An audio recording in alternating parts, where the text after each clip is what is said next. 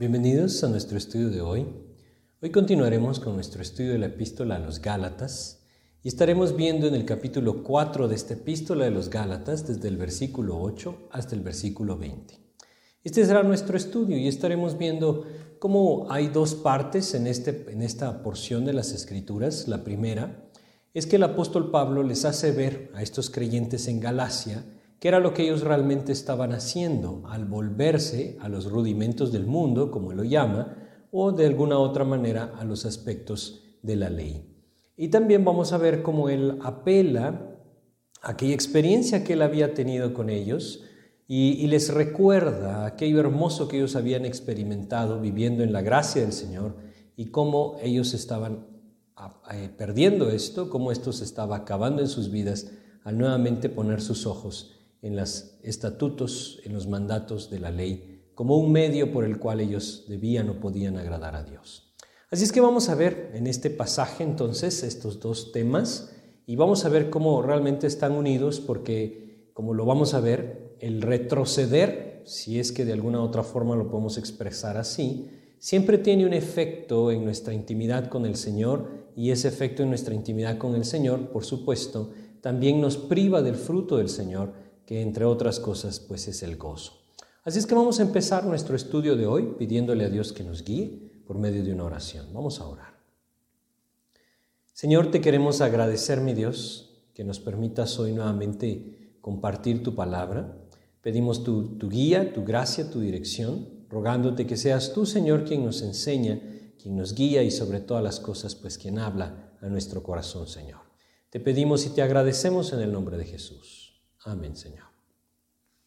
Bueno, pues entonces vamos a ir a esta epístola a los Gálatas y vamos a ver en esta epístola, eh, como les decía, desde el capítulo 4 de Gálatas, empezando en el versículo 8. Anteriormente estuvimos platicando en este, en este capítulo de Gálatas aquel ejemplo que Dios nos dejó por medio del apóstol con respecto a nosotros como hijos, cómo Dios nos hace sus hijos por medio de un nuevo nacimiento esa es la naturaleza del Hijo de, del hijo de Dios. Es, hijo por medio de un nuevo nacimiento. Pero también nuestra posición, nuestra posición en Cristo, no es de niños sujetos al tutor, en el caso de, del el pasaje que expone el apóstol Pablo, la ley, sino que realmente somos libres, libres y por medio del Espíritu Santo aptos para venir a la presencia de Cristo. No hay nada en nosotros, lo decíamos así, todo es a través de la gracia del Señor y también hablábamos cómo ese fruto o esa experiencia que el Espíritu de Dios trae a la vida del creyente, que se manifiesta a través del fruto, le lleva al creyente a amar profundamente al Señor y por lo tanto a vivir para Él. Pues todo esto es lo que el apóstol Pablo está eh, exponiendo en esta epístola, no solamente a los creyentes en Galacia, también pues Dios lo usa en nuestras vidas, ¿no? Y vamos a ir entonces al versículo 8 y, y fíjense cómo empieza el apóstol Pablo diciendo, Ciertamente en otro tiempo, no conociendo a Dios, servíais a los que por naturaleza no son dioses. Vamos por partes, ¿no? E, él les dice, recuérdense cómo vivían ustedes, recuérdense cuál era su vida antes de haber venido a Cristo. Y les recuerda, en otro tiempo, no conociendo a Dios, es decir, lejos completamente del verdadero conocimiento de nuestro Señor, de Dios mismo, dice, servíais a los que por naturaleza no son dioses. Es decir, vivían en esa oscuridad, no sabiendo realmente quién era Dios, sino buscando de una u otra manera encontrar alguna deidad a quien servir. Bueno, el peligro de los judaizantes ahora los había alcanzado y los estaba haciendo regresar por este camino. Y es por eso que Él les recuerda qué es lo que está pasando. Y nosotros también debemos recordarlo. Si nosotros regresamos a Gálatas capítulo 3 en el versículo 1, recordemos que decía, oh Gálatas insensatos, quien os fascinó para no obedecer a la verdad. Vosotros ante cuyos ojos Jesucristo fue ya presentado claramente entre vosotros como crucificado.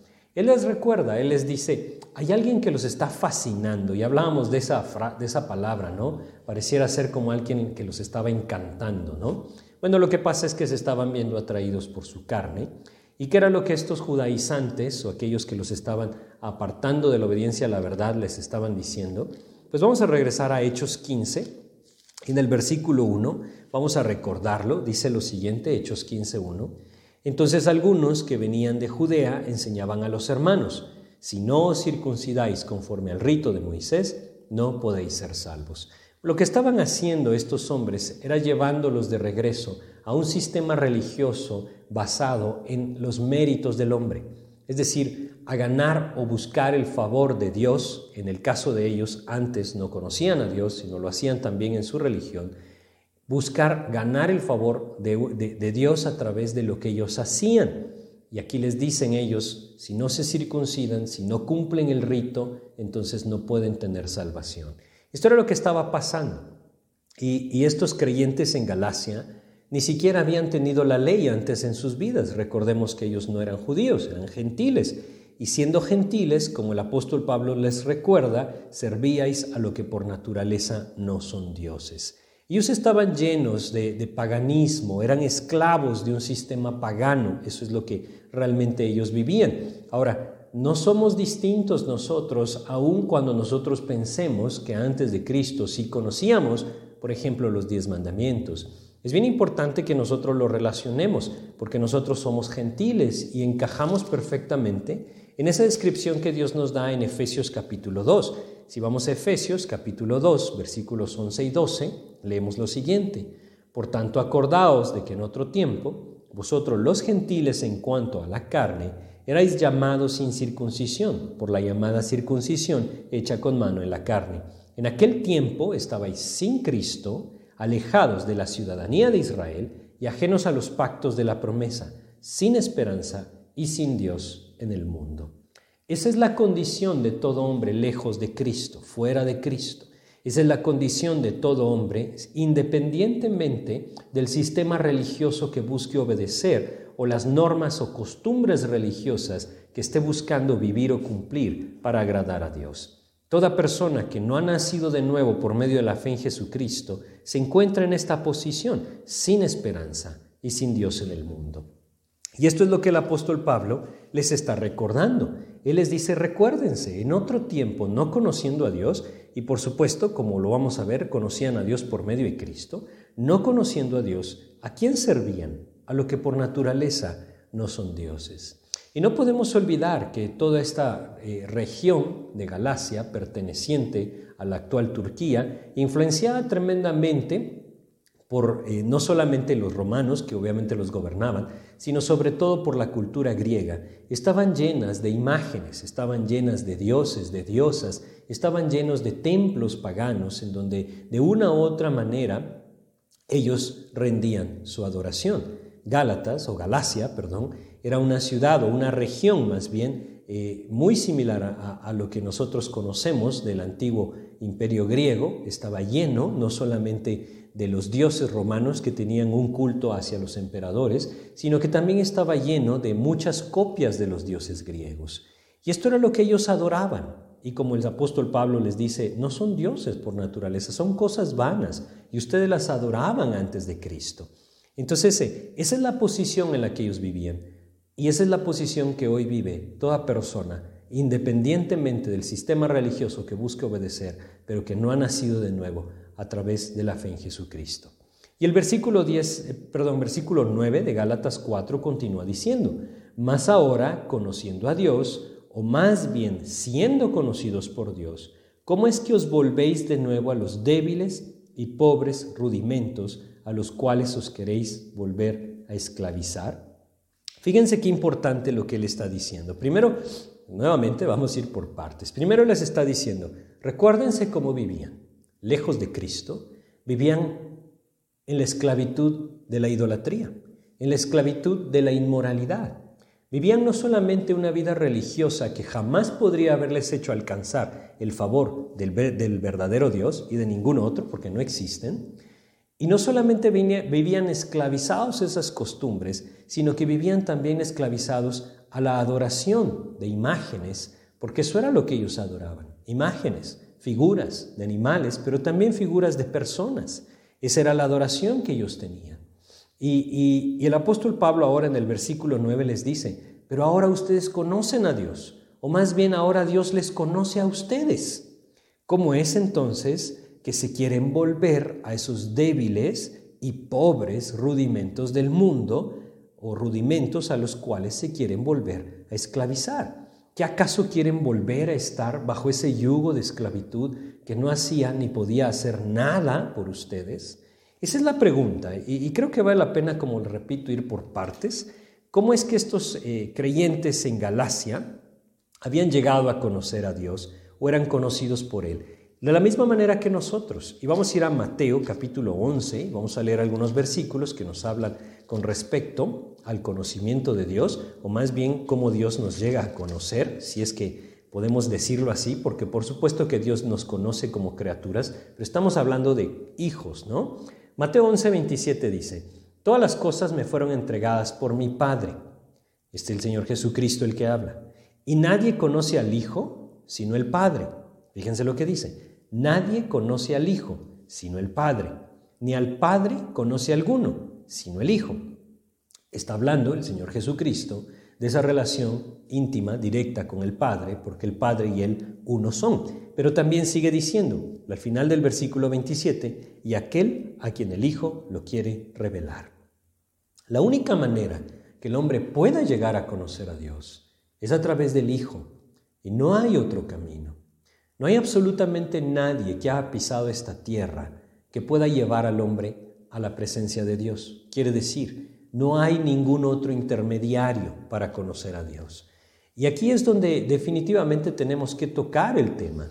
Hoy en día hay muchas personas que se identifican a sí mismas como cristianas dentro del romanismo o la religión católico romana, que ponen su esperanza, su fe o incluso sus oraciones son dirigidas hacia otras personas que han vivido sobre la tierra. Pero debemos entender, como acá lo leemos en Mateo 11:27, que solamente el Hijo puede revelar al Padre.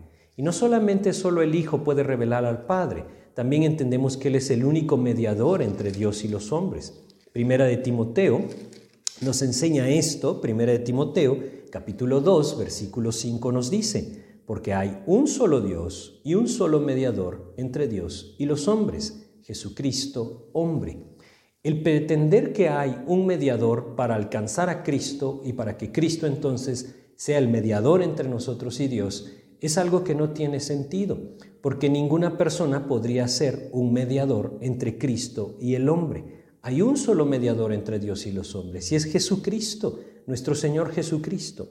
¿Por qué es esto así? Pues es muy sencillo porque nadie puede interceder por nosotros delante de Dios ni delante de Cristo por dos razones. Primero, porque nadie vivió una vida perfecta para ofrecer su favor ante el Padre o ante el Hijo. Y segundo, porque nosotros entendemos algo muy claro. La palabra de Dios es la manifestación escrita de nuestro Señor Jesucristo. Es decir, Jesucristo es la palabra viva la palabra de Dios, la Biblia, es la palabra escrita y una y otra hay una relación maravillosa a través de las páginas de las escrituras con la vida de nuestro Señor Jesucristo. El cambiar, el pretender que hay otro mediador, es cambiar completamente la estructura de la palabra de Dios. Por eso es que debemos entenderlo. No solamente ellos conocían a Dios por medio de Cristo y nadie puede conocerlo de otra manera, sino que Dios también les conocía a ellos. Vamos a leer otro versículo, Juan capítulo 17 de Juan, vamos a leer acá en el versículo 3 lo siguiente. Juan 17, 3 nos dice esto. Juan capítulo 17, en el versículo 3 dice, y esta es la vida eterna, que te conozcan a ti, el único Dios verdadero, y a Jesucristo, a quien has enviado.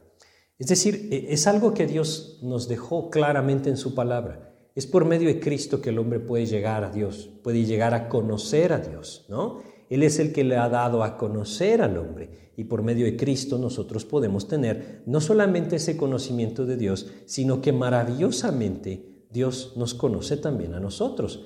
Creo que, de alguna forma eh, nosotros lo podemos entender mejor. Si, si vemos 2 de Timoteo, vamos a ir a este pasaje, capítulo 2 de 2 de Timoteo, vamos a ver acá eh, un pasaje que nos habla de, esto. Vamos a ir al versículo 19. Fíjense lo que dice. Según de Timoteo 2, 19. Pero el fundamento de Dios está firme teniendo este sello. Conoce el Señor a los que son suyos. Y apártese de iniquidad todo aquel que invoca el nombre de Cristo. Ahora, quiénes son suyos, ¿no? Porque dice, conoce el Señor a los que son suyos. Pero ¿quién podría presentarse y decir, yo soy de Cristo? Bueno, aquel que viene a Cristo por medio de la fe. Vamos a ir a Juan capítulo 10 ahora. Y en Juan capítulo 10 nosotros podemos leer esa maravillosa eh, parábola, o bueno, no es una parábola, perdón, esa maravillosa alegoría que el Señor presenta con las ovejas. Versículo 27 de Juan 10 dice, mis ovejas oyen mi voz y yo las conozco y me siguen. Y yo les doy vida eterna y no perecerán jamás, ni nadie las arrebatará de mi mano. Mi Padre que me las dio es mayor que todos y nadie las puede arrebatar de la mano de mi Padre. Y luego el 30 añade, yo y el Padre uno somos. Así es que aquel que es conocido por Dios es aquel que ha venido a Cristo y por medio de Cristo ha llegado a ser conocido por Dios y él también por medio de Cristo puede conocer a Dios. Regresemos a Gálatas entonces, capítulo 4, versículo 9. Mas ahora conociendo a Dios, o más bien siendo conocidos por Dios, esto simplemente entonces indica que estos creyentes habían nacido de nuevo, por medio de la fe en Jesucristo. Habían sido rescatados de esa vida de pecado, habían sido rescatados de esa esclavitud del pecado y también de la ley por la gracia del Señor Jesucristo, cuando por medio de la fe vinieron a Él. Entonces, e-, Él les está diciendo, ahora ya no viven igual, vivían en paganismo, adorando imágenes, adorando ídolos, buscando a través de los estatutos de su religión alcanzar el favor de sus dioses. Pero ahora han conocido al Dios verdadero y el Dios verdadero les ha conocido a ustedes. ¿Tiene acaso sentido volver a regresar a un sistema religioso semejante a este? Porque esto es lo que termina diciendo. Vamos a regresar al versículo 9, en donde dice, ¿cómo es que os volvéis de nuevo a los débiles y pobres rudimentos a los cuales os queréis volver a esclavizar?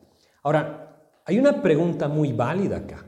¿Por qué Él les dice volver? ¿Por qué les dice que quieren volver nuevamente? ¿No? Esa es la idea. Si ellos nunca estuvieron bajo la ley judía, ellos eran gentiles y en su adoración pagana no tenían una relación con la ley judía.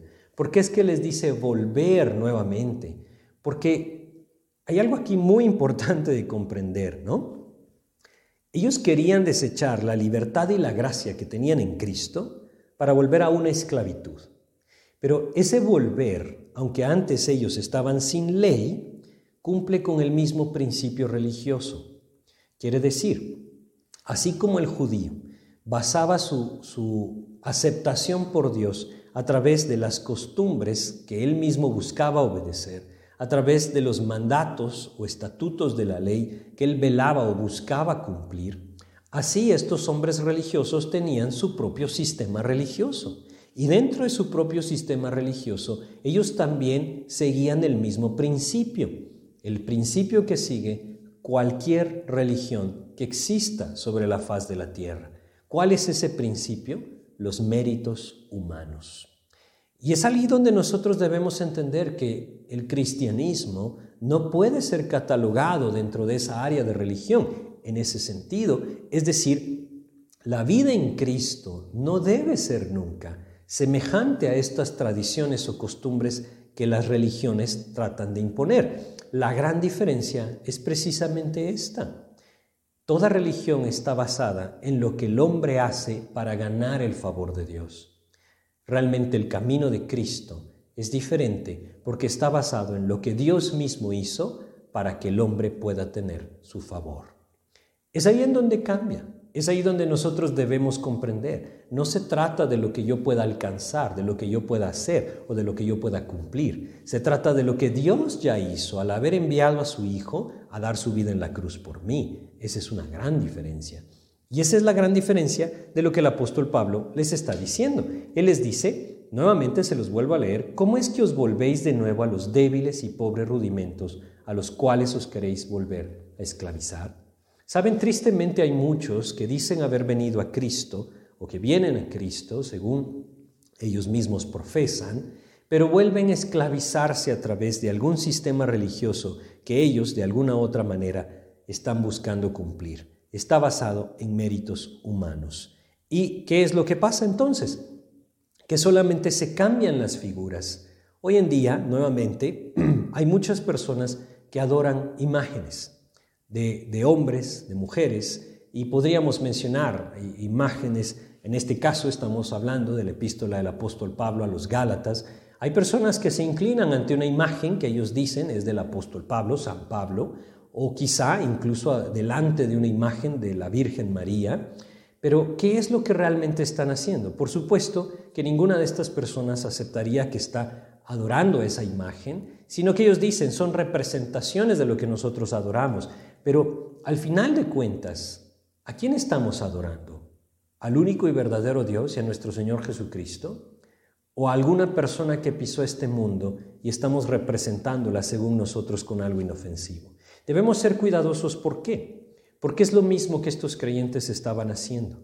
Ellos estaban volviéndose ahora a la idolatría, pero ya no era la misma idolatría que tenían. Ya no iban a adorar una imagen de Zeus quizá, o ya no iban a adorar a una imagen de un emperador romano como otros paganos lo hacían. Ahora ellos iban a someterse a los preceptos de la ley judía, pero al final de cuentas estaban cayendo en lo mismo, méritos humanos. Y es lo que pasa hoy en día. Por eso debemos ser muy cuidadosos en cuanto a esto y no dejar pasar pasajes como este. ¿Cómo es que os volvéis de nuevo a los débiles y pobres rudimentos a los cuales os queréis volver a esclavizar? El Señor nos rescató de toda esa, de, esa esclavitud, de esa eh, eh, costumbre religiosa que nos atrapaba a muchos de alguna u otra manera en las costumbres establecidas por los hombres o de alguna forma sacada a través de tradiciones que llevan mucho tiempo eh, siendo enseñadas, pero la verdad de la palabra de Dios está ahí y es distinta. Volverse a estos rudimentos es como que estos creyentes de Gálatas se volvían a la idolatría en la que ellos vivían. Así es que debemos entenderlo. Simplemente de esta forma, mi anhelo es poder compartir con claridad lo que Dios nos está presentando acá y traerlo a nuestros tiempos, porque hoy en día nosotros podríamos decir, bueno, Cristo te salva por gracia, pero cuando te salva, ahora te toca obedecer los diez mandamientos, por ejemplo, o te toca obedecer los mandatos de la ley, como por ejemplo guardar el sábado, como algunas personas también pretenden hacerlo. Lo que nosotros estamos haciendo ahí o estaríamos haciendo ahí, si después de haber sido salvados por la gracia del Señor, por medio de la fe en Jesucristo, nos sometemos a las tradiciones, preceptos o mandatos de la ley de Moisés dadas en el Antiguo Testamento, lo que estamos haciendo es lo que estos creyentes estaban haciendo, volvernos a la esclavitud de la ley, volvernos a la esclavitud de un sistema religioso que nunca nos pudo salvar. Así es que no tiene sentido. No digamos si a esto añadimos una imagen a la cual le prendemos una vela o nos inclinamos ante ella. No tiene sentido. Lo que Dios nos está guiando acá es a esa libertad que ahora tenemos en Cristo. Es una libertad maravillosa, por supuesto, no es una libertad para hacer nuestra voluntad, es una libertad para servir al Señor por medio del Espíritu, como lo vimos en nuestro estudio anterior. Quisiera que fuéramos a Gálatas capítulo 5, versículo 1, y recordáramos lo que, más adelante lo vamos a estudiar, pero recordáramos lo que el apóstol Pablo les dice acá. Dice, Estad pues firmes en la libertad con que Cristo nos hizo libres, y no estéis, no estéis otra vez sujetos al yugo de esclavitud.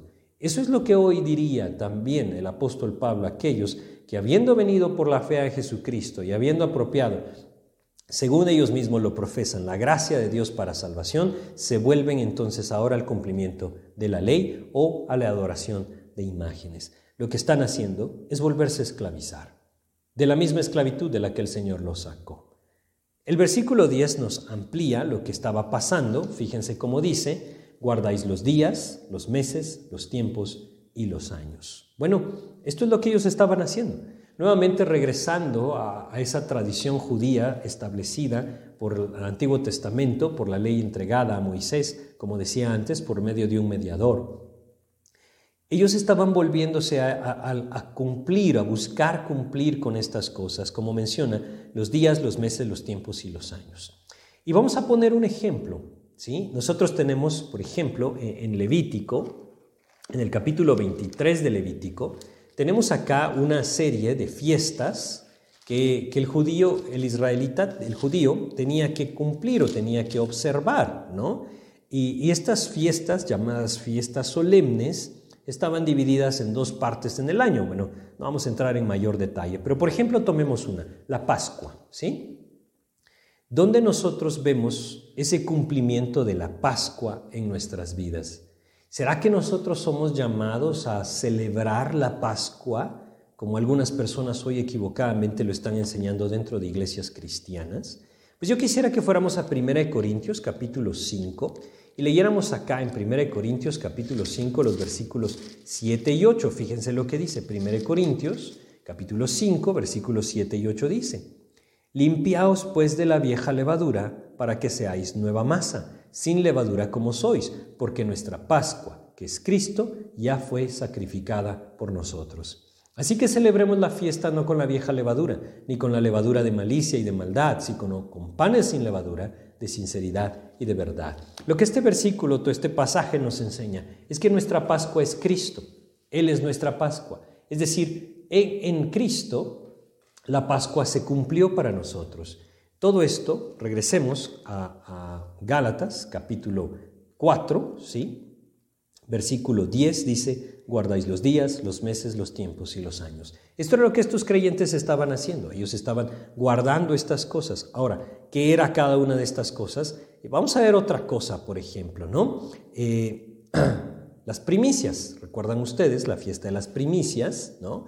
Bueno, si nosotros vamos a Juan capítulo 12 del Evangelio de Juan, el Señor Jesucristo lo dijo de sí mismo de esta manera. Juan versículo 24 del capítulo 12, Juan 12, 24 dice, De cierto, de cierto os digo que si el grano de trigo no cae en la tierra y muere, queda solo, pero si muere, lleva mucho fruto. Y luego leemos en 1 Corintios 15 que Él es las primicias, ¿no? Luego nosotros le seguiremos algún día en la resurrección. Lo que estoy simplemente queriendo hacerles ver es que cada una de estas fiestas, cada uno de estos días, meses, años que los judíos observaban por mandato de la ley en el Antiguo Testamento, tuvo su cumplimiento en Cristo.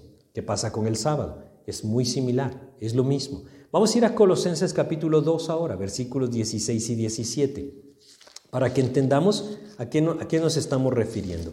Colosenses capítulo 2, versículos 16 y 17 dice, Por tanto, nadie os juzgue en comida o en bebida, o en cuanto a días de fiesta, luna nueva o días de reposo, todo lo cual es sombra de lo que había de venir, o del que ha de venir, perdón, pero el cuerpo es de Cristo.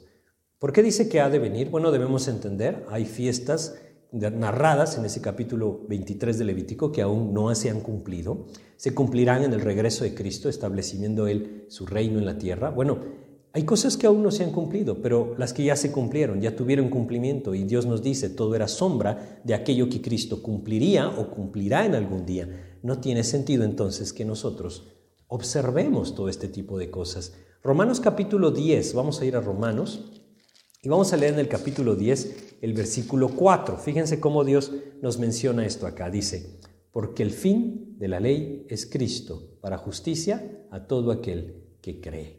Es decir, hacia allá apunta la ley, hacia Cristo para justicia a todo aquel que cree, ¿no? Entonces debemos entenderlo. Estos Gálatas lo que estaban haciendo era apropiar ahora un nuevo sistema religioso, no el que ellos ya tenían, porque el que tenían estaba basado en el paganismo. El que ellos están apropiando ahora estaba basado en las leyes entregadas por Dios a Moisés. ¿sí? Pero el principio era el mismo, por eso el apóstol Pablo les dice que os volvéis de nuevo a los débiles y, y pobres rudimentos a los cuales os queréis volver a esclavizar, porque el principio era el mismo, méritos humanos, cumplir para buscar ganar el favor de Dios. Cuando aquel que es el único que puede llevarnos a ganar el favor de Dios, ya murió en la cruz y derramó su sangre a favor nuestro, para que por medio de la fe lo apropiemos y entonces seamos hallados aceptos o aceptables delante de Dios por medio del amado, como Efesios 1.6 nos dice. Así es que esto es lo que estaba sucediendo, se estaban regresando ellos a esclavizar a ese sistema religioso. Todo era sombra de lo que había de venir. Bueno, versículo 11, vamos al versículo 11. Fíjense lo que dice. Me temo de vosotros que haya trabajado en vano con vosotros. El apóstol entonces ahora pasa a hablar, como les decía en esta segunda parte, a expresar su afecto por ellos. Y, creo que vamos a leer todo el pasaje, desde el 12, vamos a leer hasta, hasta el 15, dice, Os ruego hermanos que os hagáis como yo, porque yo también me hice como vosotros, ningún agravio me habéis hecho. Pues vosotros sabéis que a causa de una enfermedad del cuerpo os anuncié el Evangelio al principio, y no me despreciasteis ni desechasteis por la prueba que tenía en mi cuerpo, antes bien me recibisteis como un ángel de Dios, como a Cristo Jesús. ¿Dónde pues está esa satisfacción que experimentabais? Porque os doy testimonio de que si hubieses podido, os hubierais sacado vuestros propios ojos para dármelos. ¿Saben lo que el apóstol Pablo les está haciendo acá? Es recordar nuevamente, les recuerda dónde vivían antes de Cristo. Cristo los rescató de ahí. No tiene sentido que quieran regresar. Y ahora apunta al tiempo que él estuvo entre ellos. ¿Recuerdan ustedes cómo estuve yo entre ustedes? Les dice. ¿Cómo me hice a ustedes? Y esta es una referencia clara a lo que el apóstol Pablo también enseña en 1 Corintios. Vamos a ir a 1 Corintios, capítulo 9 de 1 Corintios, y vamos a leer acá el versículo 19. Fíjense cómo dice, 1 Corintios, en el capítulo 9 vamos a leer primero el versículo 19. Dice lo siguiente, por lo cual, siendo libre de todos, me he hecho siervo de todos para ganar a mayor número. Creo que es un versículo muy importante. Él era un judío, había vivido en ese sistema religioso legalista del judaísmo antes de haber venido a Cristo. Pero cuando él llegó a Galacia a predicar el Evangelio de la libertad del Señor, de la gracia del Señor Jesucristo, no les habló de la ley judía, les habló de la fe en Jesucristo como único medio para apropiar la salvación que en el sacrificio de Cristo cada uno de nosotros puede tener. Él no les habló de ese judaísmo, no se hizo a la ley, se hizo como ellos, sin ley. Es lo que nos sigue diciendo este pasaje. 1 Corintios, capítulo 9, vamos a leer el versículo 21, a los que están sin ley, como si yo estuviera sin ley, no estando yo sin ley de Dios, sino bajo la ley de Cristo, para ganar a los que están sin ley. Eso es lo que el apóstol Pablo estaba haciendo, se había hecho a ellos, y es lo que nosotros debemos también buscar hacer. Ahora, ¿todo esto por qué? Porque él anhelaba ganarles. Y aquí hay un versículo que yo quiero que prestemos atención, 1 Corintios capítulo 10, versículo 33. Fíjense cómo él lo expresa. Dice, como también yo en todas las cosas, agrado a todos, no procurando mi propio beneficio, sino el de muchos para que sean salvos. No quiere decir que él cedía a la palabra de Dios para agradar a todos, no, lo que él quiere decir es, él moría a sí mismo para manifestar el amor del Señor y entonces, aunque él no obtuviera nada, ganar a otros para Cristo. Qué maravillosa vida la que este hombre, el Señor, le dio. Es lo que Dios anhela hacer también en nosotros y esto solamente se obtiene, obtiene perdón, en la gracia. Regresemos a Gálatas 4. Lo que el Señor les está enseñando a estos Gálatas y también a nosotros es que cuando nosotros nos volvemos atrás de esa gracia del Señor, cuando nosotros ponemos nuevamente nuestros ojos en ese sistema religioso que de alguna forma nos puede llegar nuevamente a esclavizar, también estamos perdiendo ese gozo que nosotros podemos vivir en la gracia del Señor. Gálatas 4:15, el apóstol Pablo les pregunta, ¿Dónde pues está esa satisfacción que experimentabais? El apóstol Pablo, evidentemente, como nos narra aquí en Gálatas, tenía un problema en sus ojos. Y él dice, ustedes hubieran dado, dado hasta sus propios ojos para verme bien a mí. Así era el amor que Dios había producido en ellos. Había sido el impacto tan grande que a través de la vida del apóstol Pablo, Dios había hecho en la vida de estos habitantes de Galacia, que ellos estarían dispuestos a dar sus ojos para que el apóstol Pablo pudiera ver. Pero ahora todo esto se había perdido. Se había perdido ese gozo, se había perdido esa satisfacción de saberse amado por el Señor, de haberse, saberse rescatado por el Señor. Más bien ahora había temor, temor de no estar cumpliendo lo que debían cumplir, temor de no poder alcanzar el estándar que se les decía que debían alcanzar, temor de que de alguna otra forma fueran a ser desaprobados ante los ojos de Dios si no eran cuidadosos de guardar los estatutos de la ley. No se les hace conocido.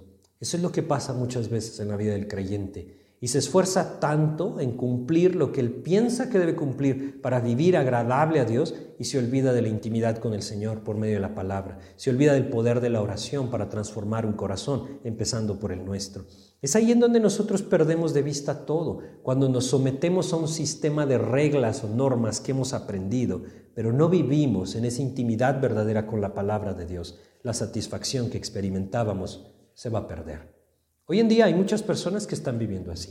Personas que han tenido quizá buenos maestros intencionados de la palabra de Dios, que han transmitido una manera de vivir la vida cristiana y que las personas la han apropiado, pero que no tienen una comunión verdadera con el Señor. Me refiero a los que han recibido esa enseñanza.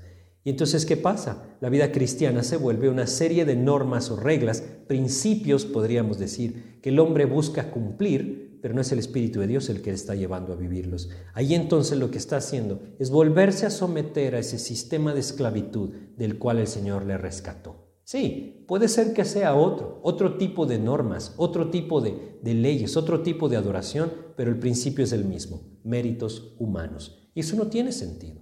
Por eso es que ellos habían perdido esa satisfacción, porque ahora sus ojos estaban puestos en lo que ellos iban a hacer para Dios y no en lo que Cristo ya había hecho para ellos. Hay una gran diferencia y esa gran diferencia es la que puede llevar al creyente a vivir para Cristo o a no hacerlo.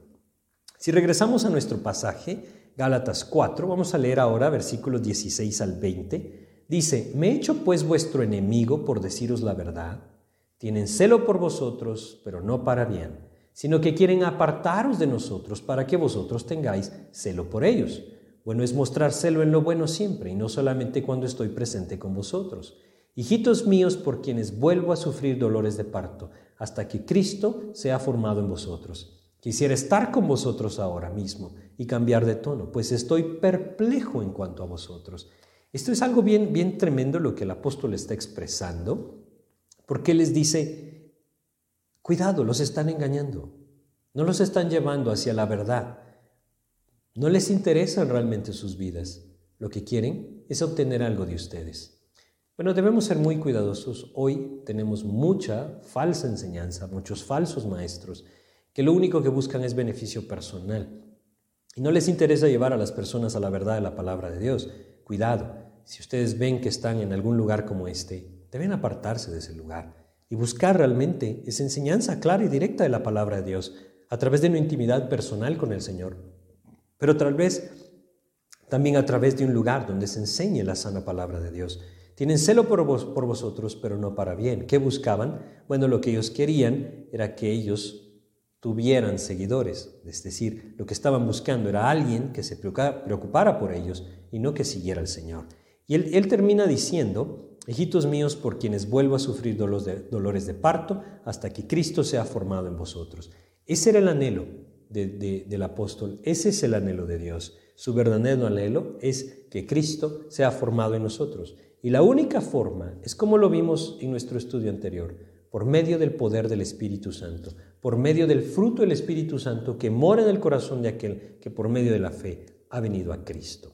Así es que debemos ser muy cuidadosos. porque Hay una advertencia tremenda acá. Abandonar los rudimentos del mundo quiere decir aquel sistema religioso a través del cual yo busco ganar el favor de Dios, debo abandonarlo y entender que no hay nada en mí. Todo lo hizo Cristo, quien me amó y se entregó a sí mismo por mí, quien ofreció sus justicias para cubrir mis injusticias, quien ofreció su perfección para cubrir mi pecado. A través de la fe yo puedo apropiar esa gracia de Dios, quien me dará de su Espíritu y por medio de la intimidad con el Señor, la libertad del Espíritu de Dios en mi vida, a través de, de llenarme del Señor, Puedo vivir entonces esa vida de libertad, no solamente libertad, sino servicio y amor hacia Cristo. Eso es lo más importante, el amor hacia Cristo. Si puedo vivir en ese amor hacia Cristo, todo lo demás será secundario en mi vida.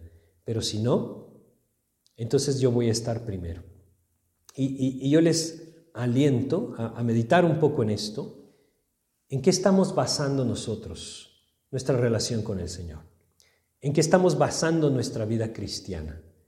¿En las cosas que yo estoy cumpliendo según lo que he aprendido? ¿O lo estoy basando en lo que el Señor Jesús hizo por mí, a través de lo cual yo permito que Él dirija mi vida? ¿Quién gobierna mi vida? ¿La gobierno yo a través de mis ideas, mis pensamientos, mis criterios? ¿O lo gobierna Cristo a través de su palabra? Ahí es donde debemos vernos enfrentados y entender que quizá como los Gálatas, no vamos a volver a observar los meses, los días, los años, aunque algunas personas quizá lo estén haciendo. Quizá no vamos a llegar a ese extremo, pero realmente, ¿en dónde están puestos nuestros ojos? Estamos alimentando esa intimidad con el Señor, llenándonos de Cristo, alimentando el Espíritu de Dios en nosotros por medio de esa búsqueda verdadera y genuina de la palabra de Dios. ¿O qué estamos haciendo? ¿En qué estamos basando nuestra relación con Dios? Dios nos ha hecho libres. No tiene sentido volvernos a esclavizar en un sistema que nunca pudo salvar a nadie. Vamos a terminar haciendo una oración. Padre, te agradecemos, mi Dios, por recordarnos que tú, Señor, nos has hecho libres. Líbranos, mi Dios, de querer esclavizarnos nuevamente a algún sistema religioso para pretender alcanzar algo delante de ti. Sabemos, Señor, y entendemos en tu palabra que solo tú, Señor, por medio de tu Espíritu, nos puedes llevar por gracia a vivir en una vida de santidad. Enséñanos a vivirla, Señor. Enséñanos a depender de ti en tu palabra y a vivir cada día a ti, Señor, a beber de esa fuente de agua viva. Te agradecemos pues, Padre, y pedimos tu dirección para todo esto que hemos estudiado en el nombre de Jesús. Amén, Señor. Bueno, pues espero que sea de edificación lo que estamos estudiando en Gálatas y si de alguna manera pues eh, no tienen algo claro, yo les invito a que vuelvan a leer este pasaje, escuchar estas enseñanzas y de alguna forma pues también escribir si ustedes tienen alguna duda y creen que les podemos ayudar. Que Dios les bendiga. Muchas gracias.